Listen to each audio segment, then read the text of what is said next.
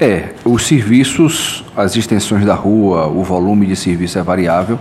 Nós temos casos diferentes, por exemplo, a Vinda Presidente Dutra, a, a Rua Artemia Pires, são extensões maiores, tem a questão complexidade, volume diferente, e tem algumas menores. A gente tem feito um trabalho, um ritmo satisfatório, é, em algumas condições, pela gravidade, temos atuado inclusive aos finais de semana para garantir trafegabilidade.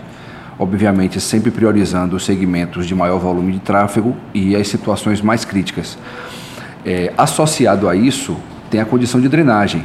É, em vários momentos, nós temos o buraco que é efetivamente do pavimento, mas nós temos várias situações que são decorrentes de drenagem, ruptura de alguma drenagem, de alguma rede que se encontrava ali.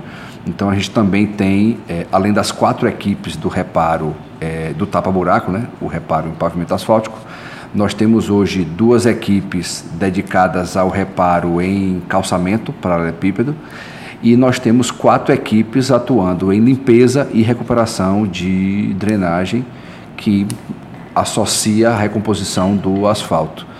Mas como eu disse, o trabalho é satisfatório, tem ido no ritmo bom a gente com essa frequência de chuva, que a gente está desde o ano passado com essa frequência fora do normal, a gente tem atuado intensamente e nos últimos dias é, é, a chuva ajudou um pouco, deu uma redução e a gente tem avançado bem sim.